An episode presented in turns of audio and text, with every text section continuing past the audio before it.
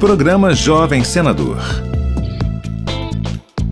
Maria Eduarda Jucá Ojeda, estudante da Escola Estadual José Maria Hugo Rodrigues, em Campo Grande, de Mato Grosso do Sul, usou como exemplo uma animação nacional para abordar a democracia. Maria Eduarda, que será jovem senadora em 2022, argumentou que não se pode avançar sem conhecer o passado do país e o que aconteceu nos últimos 200 anos. Citei a Constituição Federal, eu citei, fiz a citação também de um filme nacional. É, o filme traz a história, o filme é lindíssimo, até para você abrir os olhos de diferentes aspectos da, da história, o que aconteceu foi voltada para a educação, para como isso está hoje em dia, o que, que mudou, o que não mudou na história e o que precisa ainda continuar ou não, para que possamos realmente progredir. Acompanhe todos os detalhes do programa Jovem Senador no site senado.leg.br barra Jovem Senador. Uma produção Rádio Senado.